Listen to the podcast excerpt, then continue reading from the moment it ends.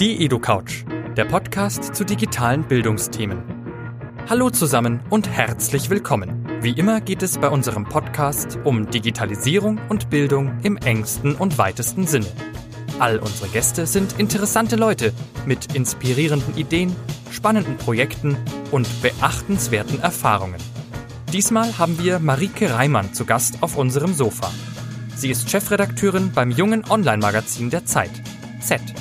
Sie beschäftigt sich als Journalistin mit den Themen neue Medien, Politikvermittlung für die Generation Y und Gender-Themen.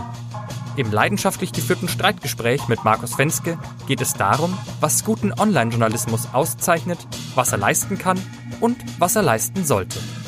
Diese EduCouch ist deswegen für alle empfehlenswert, die wissen wollen, welche Formate online besonders gut funktionieren. Und falls ihr wissen wollt, was Marike Reimann zu Kritikern sagt, die Z Oberflächlichkeit vorwerfen, solltet ihr auf jeden Fall reinhören. Wie immer, viel Spaß beim Zuhören. Die EduCouch ist ein Format des Instituts für digitales Lernen. In dieser Ausgabe mit freundlicher Unterstützung der Cornelsen Emburg GmbH. Ich freue mich ausdrücklich, dass wir heute Marike Reimann hier haben. Hallo, schönen guten Tag. Hallo, ich freue mich auch. Ja. Ähm, wer Marike Reimann noch nicht kennt, äh, sie ist ähm, geboren in Rostock. Das äh, wollte ich erwähnen am Anfang, weil ich auf den Punkt wahrscheinlich nochmal zurückkomme. Äh, sie ist Chefredakteurin äh, von Z, also dem Jugendmagazin ähm, der Zeit. Ähm, sie hat aber auch vielfältig ähm, an anderen medialen Stellen gearbeitet, bei Elf Freunde, bei der Süddeutschen, bei der Frankfurter Allgemeinen und so weiter. Sie hat so einen gewissen Einschlag auch in Richtung Sport, habe ich dadurch gesehen. Hatte ich ja. Ja, hatte sie, genau. Aber frag mich bitte nicht nach aktuellen Bundesliga-Sachen okay, oder ja. Champions nee, League. Okay, so. verkneife ich mir. Die Liga ist ja im Grunde auch durch. Ja, insofern. stimmt. Okay, und äh, also ihre Themenbereiche beschreibt sie selber so, dass sie ähm, äh, sagt, also besonders interessiert sie sich für neue Medien tatsächlich, für Gender, für äh, die Generation Y und äh, für Ostdeutschland. Wo steht das? Ja, das ich habe ich auf deiner Internetseite Ach so, irgendwie okay. gefunden. Okay. ähm, gut, und wir werden heute also über ähm, Kommunikation in digitalisierten Zeiten reden, über Medienformate, die da ähm, besonders gut gehen oder weniger gut gehen. Werden wahrscheinlich am Ende auch ein bisschen auf diesen Punkt digitale Streitkultur kommen. Das ist mir wichtig, weil wir leben ja so in Zeiten, wo man ähm, mitunter wild äh, diskutiert über das, was so im Netz verbreitet wird. Meine erste Frage ähm, geht äh, dahin, ich habe bei dir gelesen, du nennst dich selber Journalistin für Bewegtkultur. Was ist das eigentlich? Oh, ich wusste nicht, dass es so privat wird hier. Ähm, Bewegtkultur umfasst quasi alles, was gesellschaftspolitisch relevant ist. Du hast ja schon gesagt, ich komme aus dem Sport ursprünglich und damals war das, ähm, als ich die Website gemacht habe, anno dazu mal, äh, wollte ich das bewegt da irgendwie mit, mit reintun, ähm, wollte mich aber nicht nur auf den Sport fokussieren, weil es schon stark Richtung gesellschaftspolitische, feministische Themen ging damals. Okay, also man kann es schon auch weiterziehen und sagen, ähm, es ist ein Journalismus, der sich mit vielen Dingen beschäftigt, die in dieser Gesellschaft in Bewegung sind insgesamt. Ist das so das? Was Ja, man kann es schon so umreißen, dass ähm, die Gesellschaft in einem ständigen Wandel ist, der eben bestimmten Einflüssen ähm, ausgesetzt ist sozusagen und sich Mhm. des eben deswegen verändert. Ja? Was ist denn für dich eigentlich ähm, so anders jetzt in digitalisierten Zeiten Journalismus zu machen? Wir haben uns eben im Vorgespräch so ein bisschen drüber unterhalten und hast du gesagt, ja, die Digitalisierung ähm, ist deshalb für mich sehr schön, weil sie mir einen Job gegeben hat. Also abgesehen davon, ähm, was läuft anders? Ja, also Online-Journalismus im Vergleich zum Printjournalismus ist immer viel schneller und hat auch überall den Anspruch, schneller sein zu müssen. Es hat aber auch gleichzeitig, ähm, das birgt gleichzeitig die, die Gefahr, dass die Fehlerquote höher ist. Ähm, letzten Endes ähm, hast du aber im Online-Journalismus viel mehr Möglichkeiten, du hast viel mehr Formate, du hast viel mehr Plattformen, du hast viel mehr Spielwiesen durch Bilder, Videos, Insta-Stories, was weiß ich, die du nutzen kannst, um Geschichten am Ende besser zu transportieren, als wenn du sie einfach bloß ins Blatt haust und die liegt, das Blatt liegt dann nächsten Morgen um sechs am Kiosk. Was ist das, äh, was ist das Tool, bei dem du sagen würdest, das hat mir, also das, das beschäftigt mich gerade am meisten? So ein digitales Tool, wo du sagst, irgendwie, das, das finde ich cool, das baue ich ein, überall, das nutze ich, das macht mir meine Arbeit besser. Instagram. Okay. Also, weil Instagram geht ja, ähm, spielt viel mit dem Visuellen. Also, ich würde jetzt Instagram nicht als Tool bezeichnen, sondern als eigene Medienplattform. Und ähm, das ist einfach eine Medienplattform, wo noch viel Potenzial ist, wo du einfach Bilder, Video und Text äh, miteinander so vermischen kannst, dass du deine Community gut erreichst. Also moderner Journalismus, digitaler Journalismus ist multimedial? Durchgehend? Ja. Ja. Okay. Gut. Also das ist so das zentrale Kennzeichen auch ähm, aus deiner Sicht. Oder kommt, kommen da noch andere Dinge dazu? Dass also, Kommunikation anders läuft zum Beispiel, dass du anderen Kontakt zu deinen Lesern hast oder sowas? Also die, die Basis von modernem Journalismus ist die Basis jeden Journalismus ist auch. Also du hast immer die Sprache als Wurzel sozusagen und baust auf dieser dann heraus deine, deine Stories auf. Und die kannst du ja aber im digitalen Journalismus, wie, wie gesagt, eben schon viel breiter aufstellen. Du kannst den bloßen Text online stellen, du kannst dir mit einem Bild online stellen, du kannst ein Video darüber machen, kannst eine Slideshow machen, du kannst eine Instagram-Story machen, kannst von mir aus einen Tweet machen. Schieß mich tot. Ähm, ja. Mhm. Jetzt ähm, ähm, bist du ja dafür bekannt, dass du dich äh, sehr für äh, die Politisierung der Jugend einsetzt, sozusagen. Also du hast so ein Projekt, ähm, junge Leute für Politik zu interessieren. Ähm, Hashtag diese jungen Leute, kann man mal nachschlagen, ähm, kann man mal gucken, äh, was da so ähm, äh, zu sehen ist. Ähm, und da würde ich gerne ein bisschen kritisch äh, nachfragen. Also funktioniert das? Kann das funktionieren? Mit welchen Mitteln funktioniert das? Vor einem Hintergrund der ständig weitergehenden Individualisierung, äh, dass äh, jeder in sein Gerät guckt, äh, dass es uns vor 20 Jahren schon nicht gelungen ist, Leute für Politik zu interessieren. Ähm, ähm, was ist da der Ansatz sozusagen? Also ähm, diese jungen Leute, das ist kein Projekt in dem Sinne, sondern einfach das, was Z am Ende macht, also das Medium, für das ich arbeite.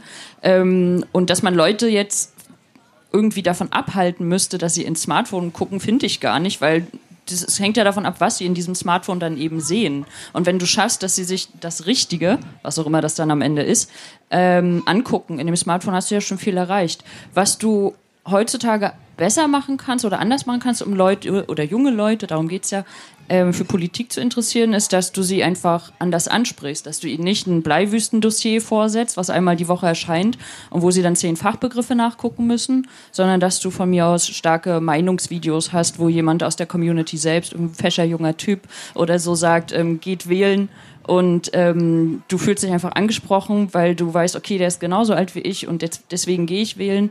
Oder du hast ähm, eine Politserie, wie wir sie haben, zum Beispiel AfD Watch, wo wir ganz neutral sagen, okay, das und das ähm, passiert gerade mit der AfD im Bundestag und ganz sachlich argumentieren. Oder komplett das Gegenteil, indem wir eine Stunde nachdem die erste Hochrechnung bei den Bundestagswahlen letztes Jahr kam, einen Kommentar raushauen, dass die SPD quasi mit ihrer Entscheidung in die Opposition zu gehen der AfD ähm, die Oppositionsführung geklaut hat, was ja dann am Ende dann noch nicht so gekommen ist. Aber das sind so Möglichkeiten, wo du schnell und auf Augenhöhe authentisch quasi Leute für Politik interessieren kannst, ohne groß Blabla drumrum. Mhm. Gehst du von den Interessen der jungen Leute aus oder von den Themen? Naja, die Themen werden ja oftmals durch die Interessen der jungen Leute mit platziert. Also dadurch, dass wir die Möglichkeit haben, auf unsere Community einzugehen und die uns dann erreicht über Facebook, Twitter, E-Mail oder was auch immer, Brief haben wir noch nie bekommen tatsächlich, ähm, merken wir ja, was ankommt oder was eben nicht ankommt. Und dann können wir das zurückspielen, indem wir zum Beispiel einen Artikel hatten, ähm, zu den ähm, Protesten in Istanbul. Vor zwei Jahren ist das jetzt mittlerweile schon gewesen. Ähm, da haben wir viele Rückmeldungen bekommen und eine hatte vorgeschlagen, einen Brief, einen Liebesbrief an Istanbul zu schreiben, weil sie sich ähm, damals nach dem Aufstand da entschieden hatte, Istanbul verlassen zu müssen aus also aus privaten Gründen. Sie hatte, hat sich einfach nicht mehr wohlgefühlt, hat sich nicht mehr sicher gefühlt. Und ich fand das eine tolle Idee. Also so einen Liebesbrief an seine Lieblingsstadt zu schreiben, ist doch was, irgendwie, was ich durchaus als Redaktionsleiterin mit aufnehmen kann. Mhm. Führt mich gleich zur nächsten Frage. Hatte ich mir ohnehin aufgeschrieben. Gibt es so ähm, äh, Projekte, wo ihr Dinge im Grunde kollaborativ macht, also mit den eigentlichen Empfängern sozusagen der Nachricht zusammenarbeitet und gemeinsam irgendwas schreibt und entwickelt? Ja, auf alle Fälle. Das sind ja, das sind die Sachen, ähm, wo dann die Leute, die dich täglich lesen oder anschauen, merken, okay, wir werden auch irgendwie wahrgenommen und nicht nur so als Zielgruppe, die dann Werbung konsumiert und uns Geld bringt oder so ähm, missbraucht. Wir hatten zum Beispiel im Vorfeld der Landtagswahl von Mecklenburg-Vorpommern ähm, eines unserer ersten Instagram-Projekte in Anlehnung an Humans of New York, das war Humans of MV, wo wir einfach querbeet durch MV gefahren sind, gefragt haben, wer bist du, was machst du, was wählst du? Und dann wurden die kurz porträtiert und haben gesagt eben, was sie wählen, warum sie wählen oder warum sie eben nicht wählen. Das ist sowas. Oder wir hatten einen Text, wo jemand über seine Probleme mit mit seiner Mutter geschrieben hat und daraufhin haben wir so viel Rücklauf bekommen, dass wir eine eigene Serie draus gemacht haben. Ohne meine Eltern hieß die. Mhm. Ich möchte das gerne noch ein bisschen äh, dem so nachgehen. Also ich habe einen Artikel von dir gelesen, der heißt, warum wir nicht wiedervereinigt sind. Ist relativ neu. Also es geht um die deutsche Einheit und die Frage, warum Ost und West nicht zusammenkommen. Mhm. Ähm, und du sagst, sie sind nicht wieder, also wir sind nicht wieder vereinigt. Ähm, und du argumentierst da auch sehr stark und mir sind dann einige Begriffe aufgefallen. Du sprichst zum Beispiel davon, dass es sowas gibt wie einen innerdeutschen Rassismus. Da habe ich mir gedacht, das ist ganz schön draufgehauen. Ähm, ist das und trifft es das eigentlich? Das war so die zweite Frage, die sie mir gestellt hat. Ähm, und ähm, da wollte ich halt nachfragen, ist das auch Methode, sozusagen ein bisschen dick aufzutragen? Oder empfindest du es gar nicht so? Also habe ich das nur so empfunden? Also erstmal, das, ja? ähm, das stand im Konjunktiv. Ich habe, wenn ich mich recht erinnere, es war jetzt auch schon im Oktober 2017 geschrieben, man könnte es einen innerdeutschen Rassismus nennen. Mhm. Ich habe nicht gesagt, dass es so ist. Ich habe einfach nur mal die These in den Raum gestellt, dass ähm, durchaus, und das habe ich selbst erlebt, weil ich in Köln, München ähm, schon auch gewohnt habe oder in Hamburg teilweise, ähm, dass man durchaus diskreditiert wird für äh, die Heimat, aus der man kommt oder für das, was man als Heimat hält, sozusagen. Und ich finde, ja, dass das zu wenig diskutiert wird. Und ich merke das auch daran, dass einfach in Redaktionen, in allen deutschen Redaktionen, zu wenig Ostdeutsche sitzen, außer vielleicht bei der Super-Ilu oder beim MDR. Mhm. Und ähm, ich, also dick auftragen finde ich ganz schön böse sozusagen, weil das war ja ein Kommentar von mir und auch klar gekennzeichnet als Kommentar. Und hätte ich das reißerisch verkaufen wollen, hätte ich ja das in die Headline machen müssen. Ja. Aber dass ich das in einem Konjunktiv, in einem Fließtext sozusagen anhauche, ist, glaube ich, alles andere als reißerisch. Okay. Ähm, naja, also ich habe ich hab mich nur gefragt, das war für mich sozusagen der Anlass, ähm, mich zu fragen, wie man argumentieren muss, wie man eine Überschrift machen muss, wie man Texte aufbauen muss oder Inhalte aufbereiten muss im digitalen Zeitalter. Also, äh, muss ich da besonders laut sein oder anders gefragt, hättest du das auch in einer ganz normal gedruckten Zeitung so ähm, geschrieben oder? Ähm, ja. ja. Wenn eine gedruckte Zeitung gefragt hätte, ob ich das für die schreiben würde wollen, hätte ich das da auch genauso geschrieben. Ob denn der CVD, der dann das da setzt, die Überschriften und die Teaser, das ist ja dann auch immer noch mal ein anderer Mensch, das wissen ja die meisten Menschen nicht, ähm, das so gelassen hätte, weiß ich nicht. Aber ja, ich hätte das genauso runtergeschrieben wie bei Z auch. Und nochmal zu deiner anderen Frage, ob man im Digitalen quasi anders Überschriften oder Teaser machen muss. Ähm, ja, zum Teil, weil beim weil wenn du eine Zeitung am Kiosk kaufst, hast du die Titelseite. Und wenn die stimmt oder wenn du schon immer diese Zeitung liest oder du liest sie, weil Mama und Papa und Opa und Oma die gelesen hat, hast du da ein anderes Gefühl für diese Zeitung. Dann kaufst du sie dir einfach. Im Internet steht ja jedes, jeder Inhalt für sich selbst, jedes Video, jeder Artikel und so weiter. Und da musst du schon drauf gucken, dass du ähm, eine Verkaufe, nennen wir es, findest, dass derjenige oder diejenige sich auch angesprochen fühlt. Klar, das heißt aber nicht, dass man irgendwie ähm, Alarm, Alarm in die Überschrift schreiben muss die ganze Zeit. Aber du musst schon viele Verben benutzen, zum Beispiel irgendwie was Emotionalisierendes bringen, damit die Leute sich auch angesprochen fühlen, klar. Mhm.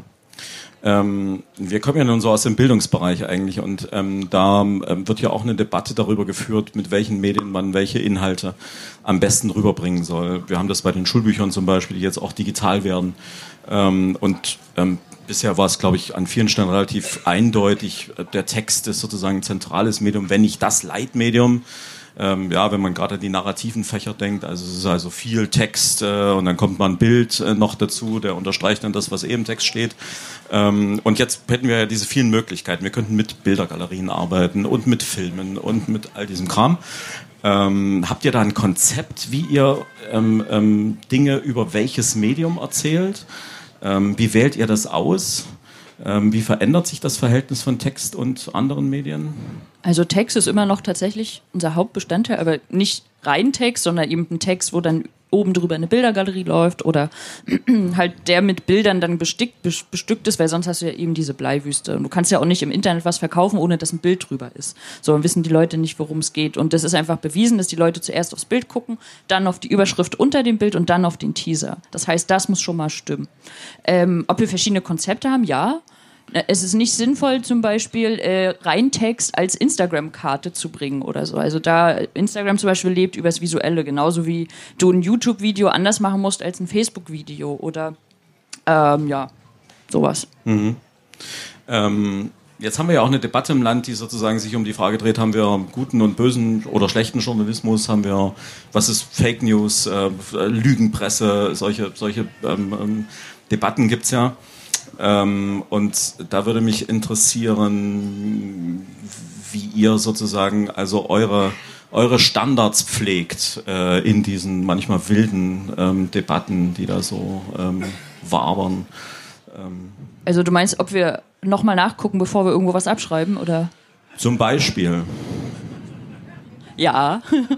Also ich erwarte schon von meinen Redakteuren, von meinen Redakteuren, auch von mir selbst, dass äh, der doppelte und dreifache Quellencheck gemacht wird. Und wenn was nicht klar ist, dann bringen wir es nicht. Oder wir versuchen den Experten oder eine Expertin anzurufen. Ähm, das ist ganz eindeutig. Und wenn uns ein Fehler unterläuft, und ja, das passiert auch Journalisten, dass sie mal irgendwie einen Namen verwürfeln oder da ist eine Jahreszahl falsch oder eine Studie wurde irgendwie falsch wiedergegeben, dann werden wir ja darauf aufmerksam gemacht, meistens auf eine sehr krude Art tatsächlich. Ähm, aber machen das dann transparent einfach drunter und schreiben drunter, hey, hier stand bis 17.30 Uhr am 1.3. Äh, folgender Quatsch und jetzt haben wir das verbessert und es tut uns leid. Und ich finde, Fehler sind okay und wenn man sie transparent macht und dann auch Dankeschön an die Community sagt oder an denjenigen, der den Fehler gefunden hat, ist das normal und in Ordnung. Das ist ein grundlegender Unterschied zum gedruckten, oder? Ähm, ich möchte jetzt hier nicht über die alten Printmedien herziehen, aber ich glaube auch, dass da die meisten Chefredakteure und Redakteurinnen sagen, hey, du Nuss, wenn du einen Fehler gemacht hast, dann müssen wir jetzt eine Richtigstellung drucken. Und das machen ja auch die meisten Ja, ja klar, Zeitungen. aber das kommt ja dann sozusagen äh, am nächsten Tag oder ein paar Tage später. Dann, ja, dass sich das also, da mehr verläuft. Was einmal, was einmal raus ist, ist ja sozusagen raus. Und ihr habt ja die Möglichkeit, das relativ schnell dann äh, auf eurer Seite irgendwie auch. Genau, also das hat Vor- und Nachteile. Wenn mhm. ähm, der Vorteil ist, dass wir dann sowas schneller transparent sozusagen widerlegen können. Der Nachteil ist, dass man auch schneller den Fehler findet. Mhm. Ähm, glaubst du, dass äh, Digitalisierung zu einer stärkeren Oberflächlichkeit führt? Nein. Okay. Ähm, also, frag, soll, also, ich, noch, das, soll ich noch also, ausholen? Ja, naja, ich, also ich frage das auch deshalb, also ich komme auf diesen Ausgangspunkt ja. auch zurück. Also ich frage das deshalb, weil wir ja tatsächlich eben, eben diese Debatte auch über ähm, Qualität im Journalismus haben. Mhm. Und da mhm. könnte man in der Tat ja vieles kritisieren. Ah, und es ist ja nicht so, Gott, das kann ich gar nicht mehr hören. Es ist ja nicht so, dass äh, sozusagen also ähm, ähm, die Dinge immer auf dem höchsten Niveau sind. Und es soll ja vorkommen, dass Leute also kann ich da mal abschreiben sozusagen. Und so, ne? Und wir haben ja häufig also auch die Situation, dass wir, ähm, also dass Geschichten, dass man den Eindruck hat, Geschichten sind einfach nicht so gut, wie sie sein könnten. Das halte ich für Unsinn. Okay. Weil also auch wenn man sich mal alle möglichen Tageszeitungen anguckt, da stehen so viele DPA-Meldungen drin. Das sind keine eigenen Geschichten vom Blatt. Das sind einfach eins zu eins kopiert von Reuters oder DPA oder AFP oder was weiß ich. Und ja, natürlich habe ich am Anfang ja schon gesagt, du stehst unter einem erhöhten Druck als Online-Journalist, wenn du auf eine aktuelle Situation reagierst. Wenn du aber eine Reportage schreibst und ein Porträt, hast du ja eigentlich auch mehr Zeit, kannst nochmal in Ruhe alles durchgehen, deine Experten nochmal abhaken und so. Und das Internet bietet ja uns allen die Möglichkeit, mehr Experten zu sein am Ende des Tages und noch mehr, noch mehr Quellen zu nutzen und das dann auch wiederum in die nächsten Texte mit einfließen zu lassen. Das ist doch geil. Das habe ich als Printjournalist nicht. Okay, ich wollte eigentlich auf diesen Punkt, ja. Zwei, zwei dreimal in diese, in diese Richtung gefragt. Also ich wollte eigentlich auf diesen Punkt, welche Chancen stecken eigentlich in ähm, äh, Digitalität, um Journalismus besser zu machen, sozusagen. Ja, genau das. Also du hast, ja. äh, die Welt steht ja offen, das Netz äh, steht ja offen. Das hat auch mhm. Vor- und Nachteile, aber zumindest zur Wissensbildung ist das grandios. Mhm. Okay, ähm, wie geht ihr mit ähm, so Kommentaren um? Ähm, die, also gibt es bei euch Kommentarspalten und wenn ja, wie geht ihr damit um? Ja, bei uns gibt es natürlich überall Kommentarspalten, damit jeder überall seine Meinung sagen kann. Auf der Seite, wie gesagt, per E-Mail, bei Twitter, bei Facebook, bei Instagram. Ähm, es ist im Vergleich zu anderen Medien noch relativ milde, aber wir haben auch viele, vor allem rechte Trolle, sag ich mal. Und ähm, wir haben einfach eine klare ähm, Netiquette und wenn da mehrmals irgendwie gegen verstoßen wird, wenn wir den User oder die Userin darauf aufmerksam machen, dann wird der äh, mit entsprechendem Hinweis eben verbannt und gelöscht. Weil es geht darum, dass man, man kann gerne diskutieren, man kann auch mal laut Scheiße schreien, aber dann bitte mit Argumenten und ähm, auf Augenhöhe und nicht hier unter der Gürtellinie. Mhm. Es gibt bei euch einen Bereich, der äh, sich auch mit Bildung beschäftigt. Ähm, was sind da so die Themen? Also wir haben generell keine Ressorts, weil immer dann, wenn du als Medium Ressorts hast, hast du irgendwie auch so diesen Druck, dass du jedes Ressort bestücken musst. Deswegen ähm, machen wir so, wir entscheiden quasi wöchentlich oder monatlich neu, okay, wir machen das und das und gucken, wo läuft gerade der Zeitgeist rum. Ähm, Richtung Bildung haben wir jetzt seit Anfang April zum Beispiel eine Kolumne Schülerreporter. Da schreibt der 17-jährige Anton aus dem Sauerland, ähm, was er so erlebt mit seiner Klasse, mit seinen Lehrern ähm, und so weiter. Und das kommt relativ gut, vor allem natürlich bei den Jungen an, die sich irgendwie damit identifizieren können. Ja, meine Lehrer sind auch scheiße. Wir dürfen auch nicht das Handy im Unterricht benutzen. Wir haben kein WLAN, nur die Lehrer haben WLAN. Was soll das alles? Genau, also so, das ist sowas im Bereich ähm, Bildung gerade hauptsächlich bei uns passiert. Und ansonsten alles, alles bildet ja irgendwie. Alles gesellschaftspolitische ist ja am Ende dann auch Thema Bildung sozusagen. Mhm. Gibt es da eigentlich auch Rückmeldungen so von den ähm, Schulen, Lehrern dazu? Äh, es gab mal eine Lehrerin, die hat sich darüber gefreut. Ja, die hat eine E-Mail oh. geschrieben. ich kann mich nur an die eine erinnern bislang. Okay. Ja, aber ansonsten sind es ja. eher ähm, Schülerinnen und Schüler tatsächlich, die sagen, Anton ist cool oder Anton ist doof oder so. Aber ja. Ja, äh, einmal der Parforce-Ritt sozusagen durch ähm, den modernen Journalismus ähm, am Beispiel von Z. Ähm, schön, dass du da warst. Ja, danke schön.